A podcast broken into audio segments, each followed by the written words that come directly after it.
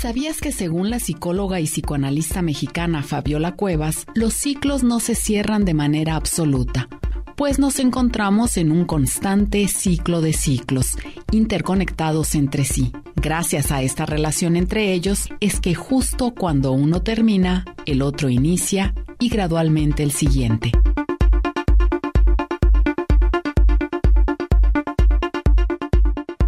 Estamos aquí en Atmósferas 2.0. Infinitas gracias por el favor de su atención, de que nos están escuchando, tal vez en casita, tal vez yendo hacia su escuela, en tránsito, hacia sus trabajos, en sus zonas de trabajo. Bueno, pues muchísimas gracias. El tema del día de hoy es cerrando ciclos o el arte de dejar ir, dicen algunos. Bien, pero antes que nada agradezco en controles operativos a Raúl Peguero, en producción a Isabel Cruz y pues nuestra experta, la doctora Claudia López Pérez, tanatóloga del antiguo Hospital Civil Fray Antonio Alcalde, nuestro queridísimo Hospital Civil Viejito. Te saludo Claudia y antes de comenzar vamos a ir a una cápsula informativa, volvemos.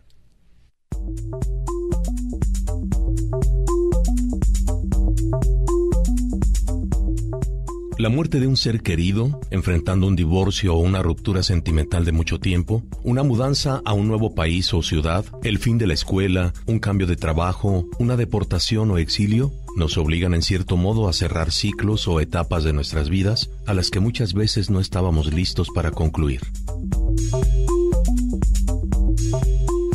Las lágrimas nos dan consuelo, pero luego hay que atravesar el proceso de duelo, el cual se expresa con las etapas de la negación, del enojo, de la desesperación, de la tristeza, hasta que finalmente se llega a la etapa de la aceptación. Aquí es donde conscientemente nos determinamos a cerrar el ciclo.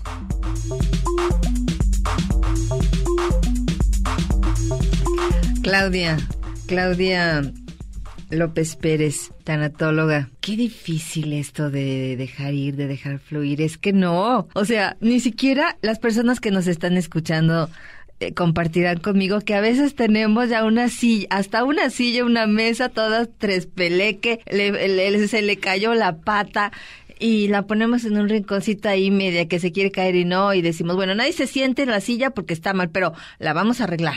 No queremos dejar ir de nuestra vida muchas cosas que ya no funcionan, que ya nos dieron un servicio, pero que ya terminó, que eh, con personas hemos tenido una vinculación, pero se cerró el ciclo. Qué difícil y por eso algunas, algunos autores, algunos teóricos, algunos psicólogos, algunos tanatólogos dicen, es que es un arte dejar ir, Claudia. Claro, claro, aparte de que es algo necesario. ¿Por qué? Si tú no cierras un ciclo, estás viviendo en el pasado, estás dejando ir el presente, que es lo más bello que tienes. ¿Por qué tengo yo que cerrar un ciclo? Porque debo de comprender que todo en esta vida tiene un principio y un fin. La propia vida tiene ese ciclo. Naces, creces, te reproduces y mueres. Tú dijiste con mucha certeza algo. Los apegos es lo que no nos dejan avanzar esos apegos. ¿Qué es un apego? Algo con lo cual yo me siento segura, no en una prisión. Cuidado con eso, porque habrá personas que tengan un apego muy fuerte hacia una persona, pero no está viviendo. Está siendo prisionera de esa persona. Ese es un apego malo pero hay apegos muy bonitos. O encarcelar a alguien, Claudia. Claro, desde el momento en que tú eres dueño de alguien, estás castrando la libertad de esa persona. Esa persona está muriendo. Sí. Entonces hay que tener cuidado con esos apegos. Hay, hay, apegos muy bonitos. Un apego es a la vida. El saber vivir la vida es un apego sano. ¿Dónde inician los apegos? Te voy a hacer una historia. Cuando tú naces, a las pocas horas, días de nacer, tú te das cuenta que hay alguien que te protege, con el cual tú vas a poder sobrevivir. Y te das cuenta que es tu mamá, quien te alimenta, quien te cambia, quien te baña, y sabes muy bien que sin esa persona va a ser imposible que sobrevivas a las pocas semanas o meses, te das cuenta que existe otra persona que también te quiere, que también te hace cariños, que te protege. Y te das cuenta que es papá. Pero junto con papá, es probable que haya hermanos, tíos, primos. Y te das cuenta que esas personas también te hacen falta para vivir. Enseguida viene el primer gran golpe fuerte. Entras a la escuela y tienes que dejar a mamá en casa, pero te encuentras a una persona muy parecida a mamá y es la maestra. Por lo tanto, te das cuenta que si la maestra no está en el salón, cuidado, ahí estás vulnerable. Pero a los pocos días empiezas a hacer amigos, pasas tu etapa del kinder y tienes tus amigos con los cuales te sientes feliz y es un motivo para ir a la escuela, porque pues vas a estudiar, pero también viene el kinder, viene el recreo, perdón. Termina el kinder y empieza un desapego y te duele. Entras a la primaria y empiezas a buscar quién me va a cuidar, quién va a estar conmigo te haces un amiguito. Son seis años en los cuales pues tú te la pasas súper padre, ¿sí? ¿Por qué? Porque tienes tus amigos. Se acaba la primaria y viene otro gran desapego. ¿Dónde voy a conseguir estos amigos? Entras a la secundaria y el rol es el mismo.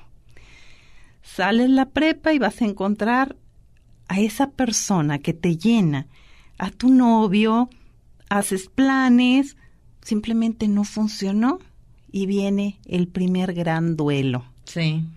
Mas, sin embargo, lo superas, porque llega otro. Después llegará el amor de tu vida, del cual te enamoras, al cual tú haces unos castillos tremendos, te casas o simplemente vives con él y vienen tus hijos. Y con tus hijos tú crees que sin ellos no vas a poder vivir, pero la vida sigue. Empiezan a crecer y se empiezan a ir y tú sientes como que se te están yendo y quieres tomarlos, pero ellos anhelan su libertad y se, y se van, siguen su vida. Entonces, si te fijas, nuestra vida está llena de apegos. Sí, claro. Cuando a uno de esos apegos se nos va, entramos en duelo. Y cuando es necesario cerrar un ciclo, cuando al recordar a una persona, cuando al recordar una situación, eso me duele, me causa daño, me causa enojo, me causa tristeza. Entonces, si te fijas, los apegos son los culpables de todo. Benditos apegos, ¿verdad? Porque con ellos nos damos cuenta de que vivimos, con ellos experimentamos varias emociones. Pero cuando una situación o el recordar una persona me daña, tengo que empezar a cerrar mi ciclo. ¿Cómo lo voy a cerrar? Primero siendo muy honesta y saber que el recordar me va a lastimar, pero es necesario. ¿Por qué? Porque yo no estoy viviendo el presente, estoy anhelando algo que ya pasó. Y debo de comprender que todo en esta vida, volvemos a lo mismo, tiene un principio y un final. No nos han enseñado a despedirnos. No. Creemos que las cosas son eternas y nada es eterno. Tenemos que enseñarnos a entender que en la vida hay ciclos y que los ciclos empiezan y terminan. Claudia, eh, he escuchado que nos, nos han dicho que, a veces tú no quieres dejar ir por miedos o por necesidades. Y yo quisiera que después de la pausa platicáramos cuál es la diferencia entre necesidades y miedos. Claro. Dos cosas que a lo mejor desde nuestra muy temprana infancia las vamos a haciendo nuestras como parte de nuestra estructura de personalidad. Claro que Vamos a la pausa y volvemos.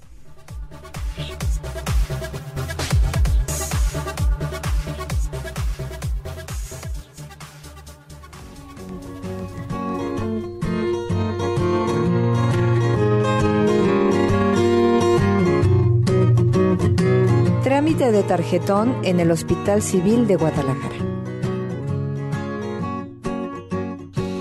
Paso 1. Debes acudir al módulo de registro de consulta externa de primera vez, ubicado en la planta baja del edificio de consulta externa de especialidades, donde se te otorgará un número de turno. Paso 2. debes dirigirte a Ventanilla y proporcionar tus datos para la elaboración de tu expediente. Paso 3. Con el número de turno en mano, pasa a caja y realiza el pago de tu trámite de consulta de primera vez. Si no cuentas con recursos económicos, acércate al personal de trabajo social. Paso 4. Debes dirigirte a la sala de espera y permanecer ahí hasta ser llamado para tomar tus signos vitales y recibir una valoración médica. De 0 a 15 años, ve al área de consulta externa del piso 1 del edificio.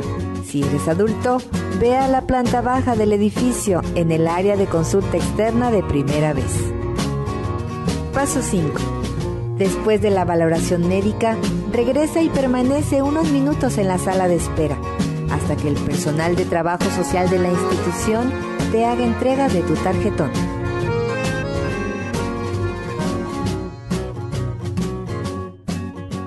Conversando con la tanatóloga Claudia López Pérez, ay, híjoles, sobre este tema tan complicado y, y tan profundo que es el dejar ir, el saber dejar ir, el arte de dejar ir, el cómo dejar ir, el cerrar ciclos.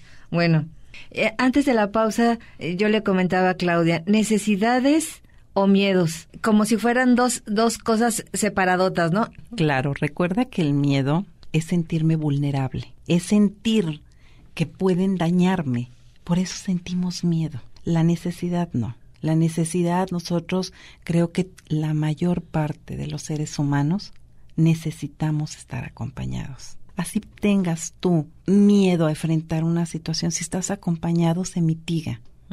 No es lo mismo vivir un duelo solo que estando con alguien, alguien que te, que te dé la mano, que te levante. Te comentaba que la mayor parte de las personas cuando falta el esposo o la esposa, ya sea por muerte, ya sea por divorcio, porque simplemente esa, esa relación se terminó, lo que más nos duele es el vacío.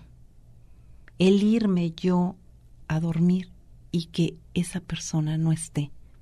Aunque me la lleve mal, pero estoy acompañada.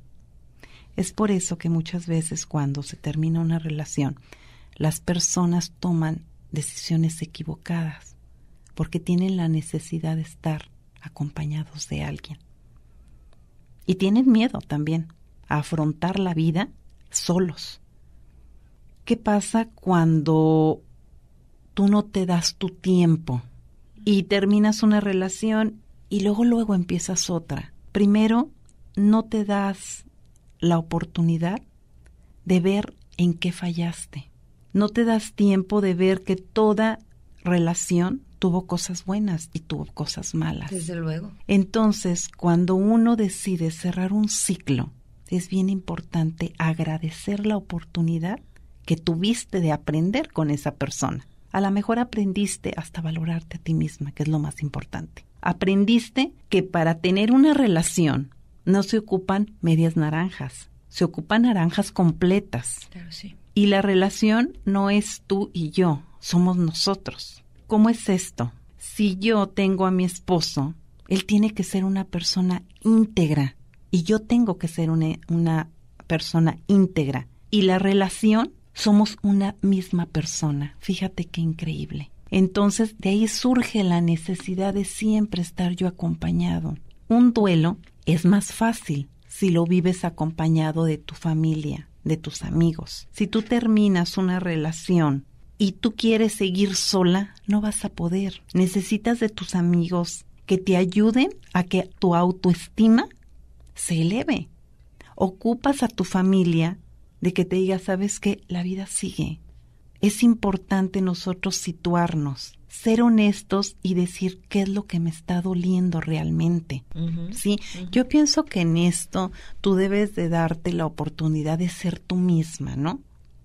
En una ocasión alguien me decía, ante la muerte de su mamá, quisiera tomar una botella de tequila y terminármela. Se vale. Recuerda que tu dolor se equipara al amor que tú le tenías a tu madre. Ahí no pienses si te van a juzgar. Es tu dolor y debes de vivirlo. El vivir tu, tu dolor te va a ayudar a que tú saques ese coraje, esa ira, ese miedo, esa impotencia ante esa pérdida. Todo se vale.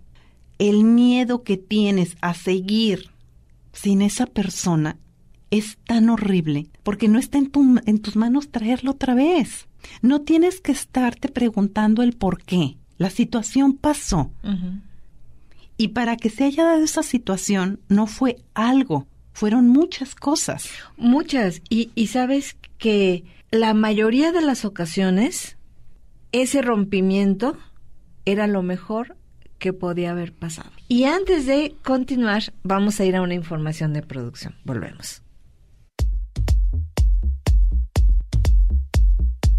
Para ti, ¿qué es cerrar un ciclo? Encontrar un trabajo nuevo, donde te vaya mejor, este, de terminar el duelo con una persona querida que haya fallecido o con una pareja. Este. Es terminar un, un convenio, un compromiso, en mi caso de trabajo, donde estabas muy a gusto y pues que tienes que cerrarlo. A mí me costó mucho trabajo y que tienes que dejar ese trabajo para brincar a otra, a empezar otra labor o otro trabajo.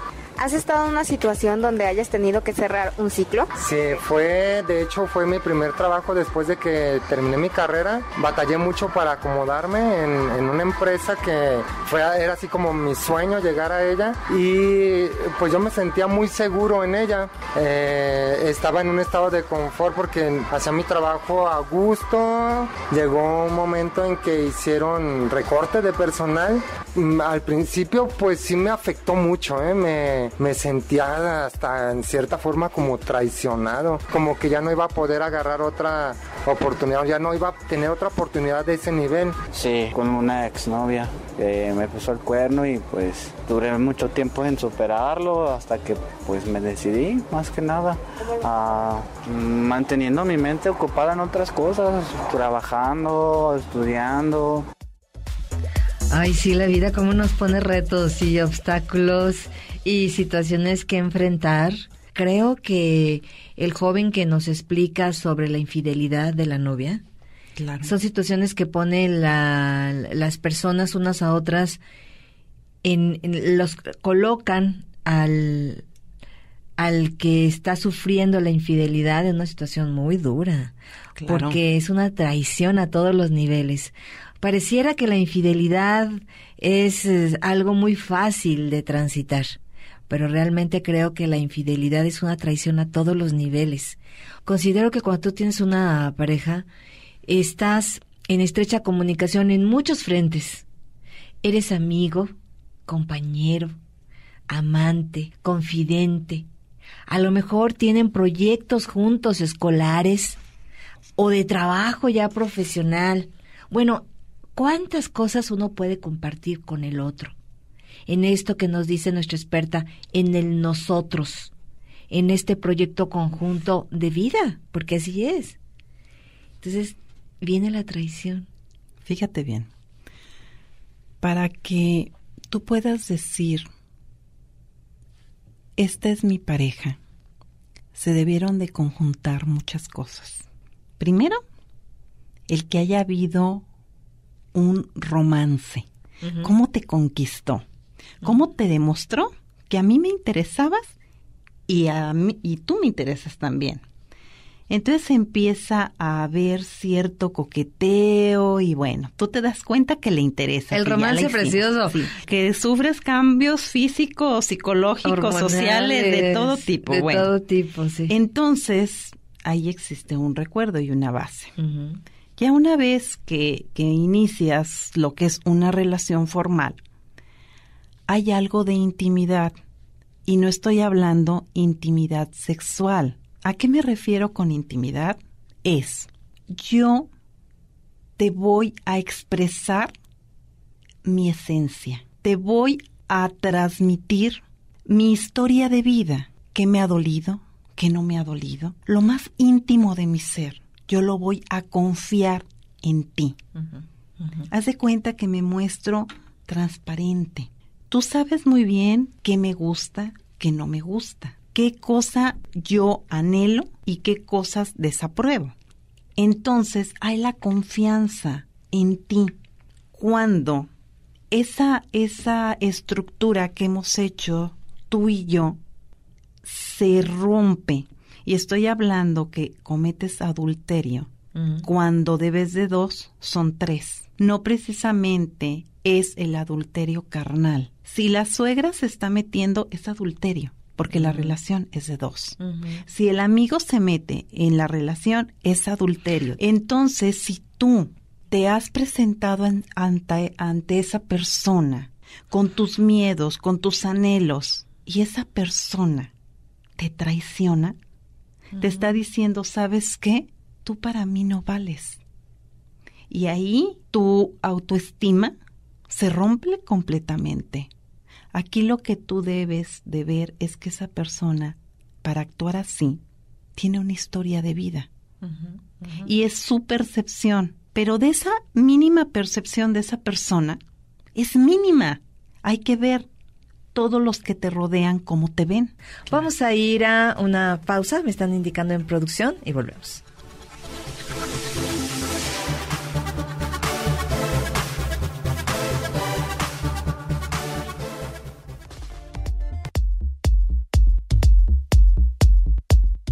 ¿Por qué crees que sea necesario cerrar los ciclos? Para mejorar, para ir evolucionando, porque si te quedas todo el tiempo así como yo estuve en un estado de confort ya, ya no, ya no buscaba mejorar, ya hacía mi trabajo y no, no buscaba progresar. Y esto, de, tuve que cerrar ese, ese ciclo para mm, tener algo mejor, para mejorar. Porque son una carga, es una carga que tienes ahí y todo el tiempo estás pensando en eso, en eso, en eso, en eso y estás decaído todo el tiempo. ¿Qué le preguntarías a nuestra experta sobre este tema? ¿Por qué nos cuesta tanto cerrar un ciclo? A mí me costó muchísimo porque incluso ya, ya había dejado, ya me habían liquidado y todo y después de un tiempo yo todavía seguía visitando a, la gente de ahí del trabajo Después de que salí de ahí lo tuve que cerrar y olvidarme completamente de esa empresa y de la gente que trabajaba ahí, pero tardé un tiempo en dejar de ir a visitarlos. Ay, sí.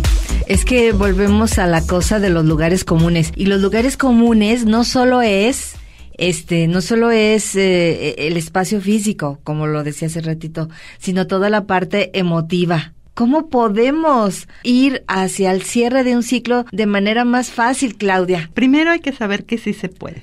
Siempre en la vida tenemos que ver la forma más positiva. Sí, mira cómo el joven que dice que eh, descubrió que en esto del trabajo, ¿te acuerdas que dijo? Bueno, sí, era un trabajo que me encantaba, que bueno, mucha ilusión ahí.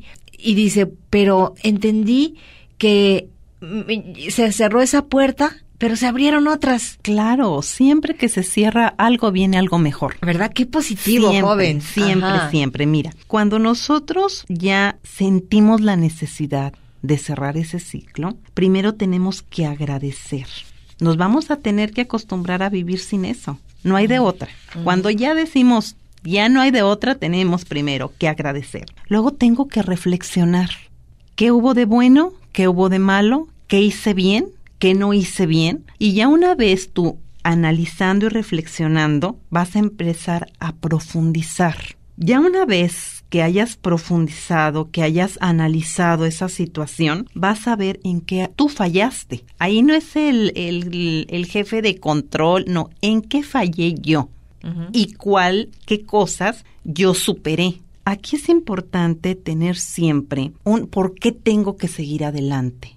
Un por qué. En esto hay un concepto japonés que se llama Ikigai. Voy a tratar de, de Mm, decirlo, de explicarlo y espero les funcione a esas personas que dicen cómo voy a salir. Mira, el Ikigai es un concepto japonés que significa la razón de vivir. Aunque se haya cerrado la puerta, aunque mi pareja se haya ido, aunque haya fallecido un ser querido, mi mascota me haya cambiado de casa, yo tengo que buscar una razón por la cual tengo todavía que estar en este en este plano, ¿sí? Y este concepto es el motivo para vivir. ¿Por qué yo mañana tengo que despertar? Esto es, todas las personas debemos de tener una misión. Para cumplir esa misión, tú debes de sentir pasión. Y si tienes tu misión, tienes tu pasión, debes de tener una vocación. Si tienes ya bien definido tu misión, tu pasión, tu vocación, tienes ahora que tener una profesión. No estoy hablando nada más en el ámbito profesional. Yo quiero tener una pareja, pero yo cuando tengo que estar viendo, ahí entra creo que la profesión, tengo que estar viendo qué es lo que yo ocupo, qué tipo de persona quiero que viva conmigo. Pero también va a entrar la vocación, tengo que estar yo al 100 para dar. No tengo que estar recordando al anterior, tengo que estar al 100. Y también algo parecido, a ver, dime si me equivoco. En algunas religiones dicen yugos iguales o yugos desiguales. Dicen eh, que en tu pareja, ya sea en este caso para una relación amorosa, busques yugos iguales. Se refiere a que compartes muchas simbologías en tu vida con esa persona. Sí. Por ejemplo, es decir, a ver, Claudia, tú dime si estoy en lo correcto o no. Que si yo soy una persona creyente del Dios que, que yo quiera y, y busco un ateo que reniega de, la, de, de, las creencias religiosas, pues va a haber un conflicto asasazo. Ya estás en, en, ya no estás sintonizando, ¿me entiendes? Exacto. Entonces, mucho cuidado, ¿no? Hay que reflexionar. Pero ahorita se me ocurre por lo que tú estás diciendo. Sí, mira. La sintonía. Claro que, que a sí. veces, ay, yo lo voy a cambiar. Aguas con eso. Estás apasionado y no estás viendo las cosas como son. Uh -huh. Decía um, Catón, hay un, hay un escritor que se llama Catón, uh -huh. que ahorita los tiempos están al revésados. Primero nace el bebé, se casan y luego se conocen. Y no, yo siento que para que tú tengas una relación estable con cimientos, tú debes de ver cuál es tu necesidad, qué uh -huh. necesitas tú como persona. ¿Por qué? Porque al final vas a estar caminando junto con la otra persona. Exacto, Claudia. ¿Y no te ha pasado que has escuchado, claro que sí, porque tú eres una experta de estos temas, que en estos tiempos muchas de las relaciones son express, no se conoce. Claro. Eh, de un vínculo estrecho, profundo, pues claro que conoces a la persona, pero en estas relaciones el uno del otro, el otro no se conocen. Claro, es lo que te digo, ¿cómo vas a buscar tú esa esa pareja, esa persona que va a caminar al lado tuyo mucho tiempo si muchas veces tú ni siquiera sabes qué es lo que quieres? Uh -huh, es sí. por eso que debes de reflexionar, analizar y profundizar. Muchas veces llegan a los 40, 50 años y te das cuenta que tu misión en esta vida era atender enfermos uh -huh. y no era el diseño de modas. Uh -huh, uh -huh. A los 40 años, ¿cuánto tiempo perdiste? ¿Por qué? Porque te pasaste la vida, a lo mejor, haciéndole caso a las personas que estaban a tu alrededor y no te diste el tiempo de decir, a ver, espérenme, yo quiero esto. Muchas relaciones terminan precisamente por eso porque me estoy casando con la persona que a mi mamá le caía bien. Vamos a ir a Planeta Multicolor a ver qué nos tiene Eduardo Rubalcaba y volvemos.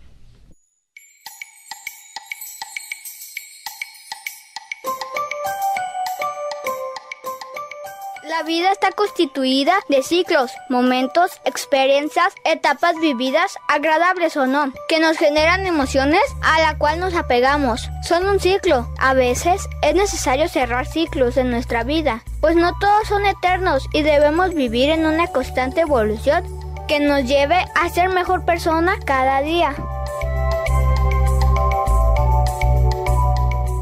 Cuando ponemos fin a una etapa, podemos recordar con cariño y sin dolor. Podemos agradecer por lo que vivimos y ya no tener la necesidad de seguir ahí. Entendemos la pérdida como una lección que nos está ayudando a crecer y a madurar. Sabemos que haber terminado esa etapa no fue un fracaso que nos hizo débiles, sino una experiencia que nos fortaleció. Si crees que necesitas cerrar un ciclo en tu vida, aquí te digo la mejor manera para hacerlo. Recuerda, Sigmund Freud decía, recordar es la mejor forma de olvidar. Aunque parezca una idea descabellada, hay que recordar todo lo que hemos vivido. Aunque no todo haya sido malo, recordar los aspectos negativos nos permite mantenernos firmes y no volver a caer en el pasado. Perdónate. Antes de perdonar a cualquier persona, perdónate a ti mismo. Dicen que no hay peor enemigo que nosotros mismos. Nuestra mente suele jugar en nuestra contra en situaciones difíciles. La mayoría de nosotros somos expertos en autosabotearnos. Nos culpamos por cosas que no nos corresponden y nos castigamos de manera muy injusta. Ríndete. No quiere decir que te rindas ante la vida y vivas en el hoyo. Nos referimos a que te rindas ante esa situación. No trates de entender por qué las cosas pasaron de cierta manera o pensando cómo sería si las cosas hubieran sucedido de otro modo. No busques explicaciones que no existen, ni pierdas tu tiempo cuestionándote cosas sin respuestas.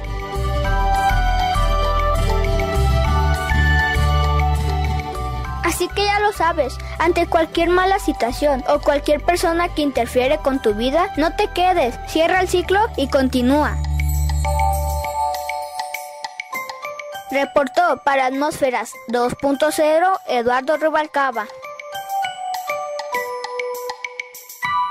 Gracias, Eduardo. Pues qué apantalladota nos diste. Nos diste. ¿Qué tal, Eduardo? No, no, me has dejado de a seis.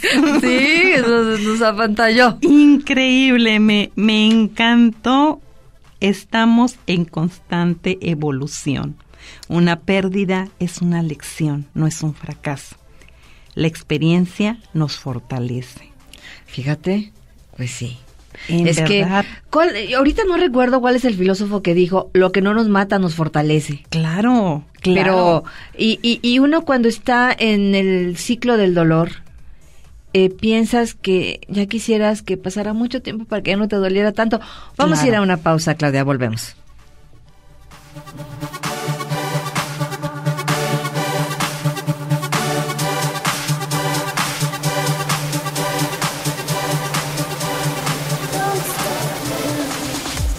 Ah, volviendo, Claudia, quisiera que cerráramos esto de la visión japonesa. Claro. Nos faltó entonces, estamos, estamos conscientes de que debemos de tener una misión, una pasión, una vocación y una profesión. Muy bien. Pero para cerrar este círculo, tenemos que ver que si, por decir, si estamos trabajando, tenemos que hacerlo en algo que yo ame, en lo que sea bueno, en lo que el mundo necesita de mí y aparte tengo que tener una remuneración económica. En el caso de una pareja, pues yo me tengo que entregar al 100 a esa pareja, ¿sí? Debo de dar lo mejor de mí a esa pareja. Debo, debemos juntos de dar lo mejor de nosotros para el mundo. Y aquí no va a haber un- una remuneración económica, va a ser una remuneración afectiva. Entonces, si te fijas, cuando nosotros cerramos un círculo, decíamos que cuando se cierra algo siempre viene algo mejor. Sí. Ya reflexionamos, ya profundizamos, ya analizamos, pues ahora tenemos que tener ahora un proyecto de vida.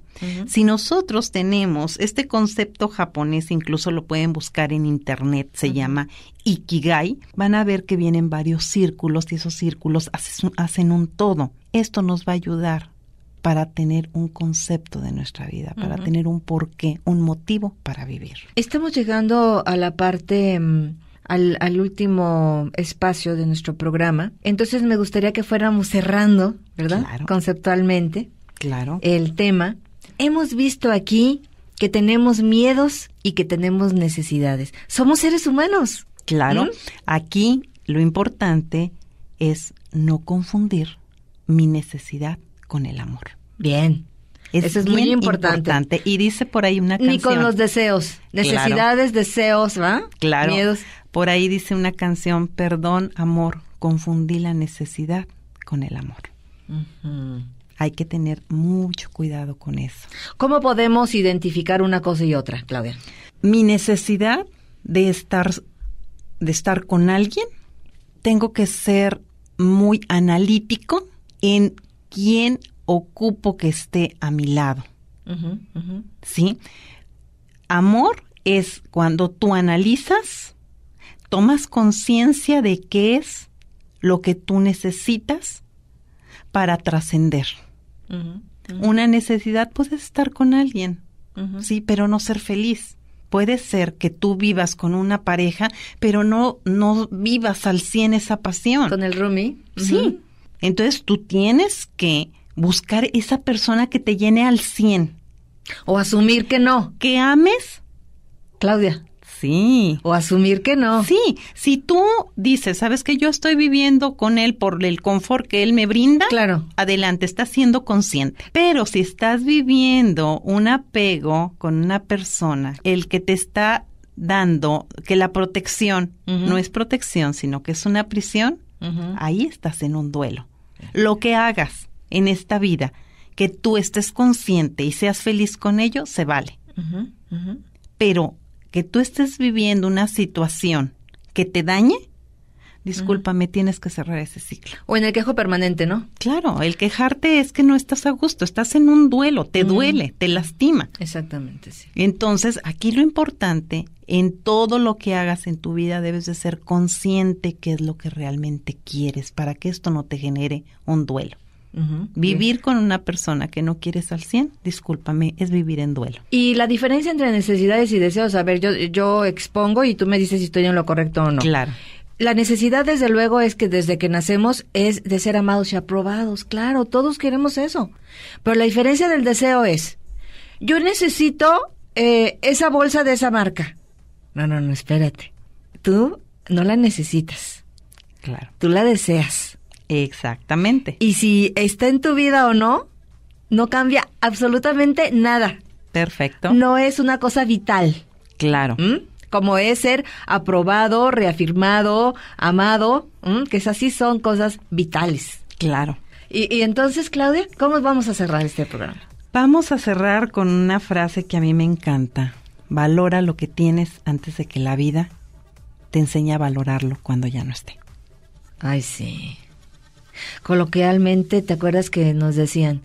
En, ¿Cómo dice ese dicho? Nadie sabe lo que tiene hasta que lo ve perdido. Claro, esto implica que vivas al 100 cada día.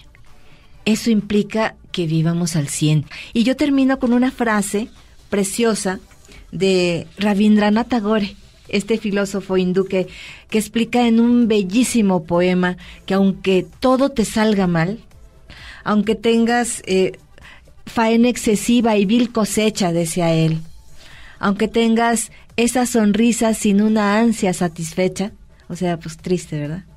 Dice, date una tregua, pero no claudiques. Para todos aquellos y aquellas que en este momento están en un duelo, asúmanlo, asumiendo su duelo, que están en una situación difícil de trabajo, de familia, de pareja. Dense una tregua, una tregua, como decía Claudia, Su noche oscura. ¿verdad? Su noche oscura, hasta el tequilita, nomás que no sea de diario, ¿verdad? Porque luego no, el hígado ahí lo vamos a tener todo volteado. Pero este, hasta esas cosas que comúnmente no, una tregua, pero no claudiquen. Claudiquen en la intención de seguir. Y muchísimas gracias por esta oportunidad tan grande de que compartimos micrófonos con Claudia. Claudia, eres una mujer sabia, ¿eh? Te Eres una- agradezco. eres una mujer sabia. Y pues eh, yo te agradezco, doctora Claudia López Pérez, que es tanatóloga y estás eh, adscrita al antiguo Hospital Civil Fray Antonio Alcalde, nuestro hospital civil viejito al que queremos un montonal. Bueno, pues esto fue Atmósferas 2.0 y ya di muchas gracias a todo el mundo, pero pues me falta a ustedes que nos escuchan desde donde, desde donde estén. Muchas gracias por el favor de su atención. Hasta la próxima.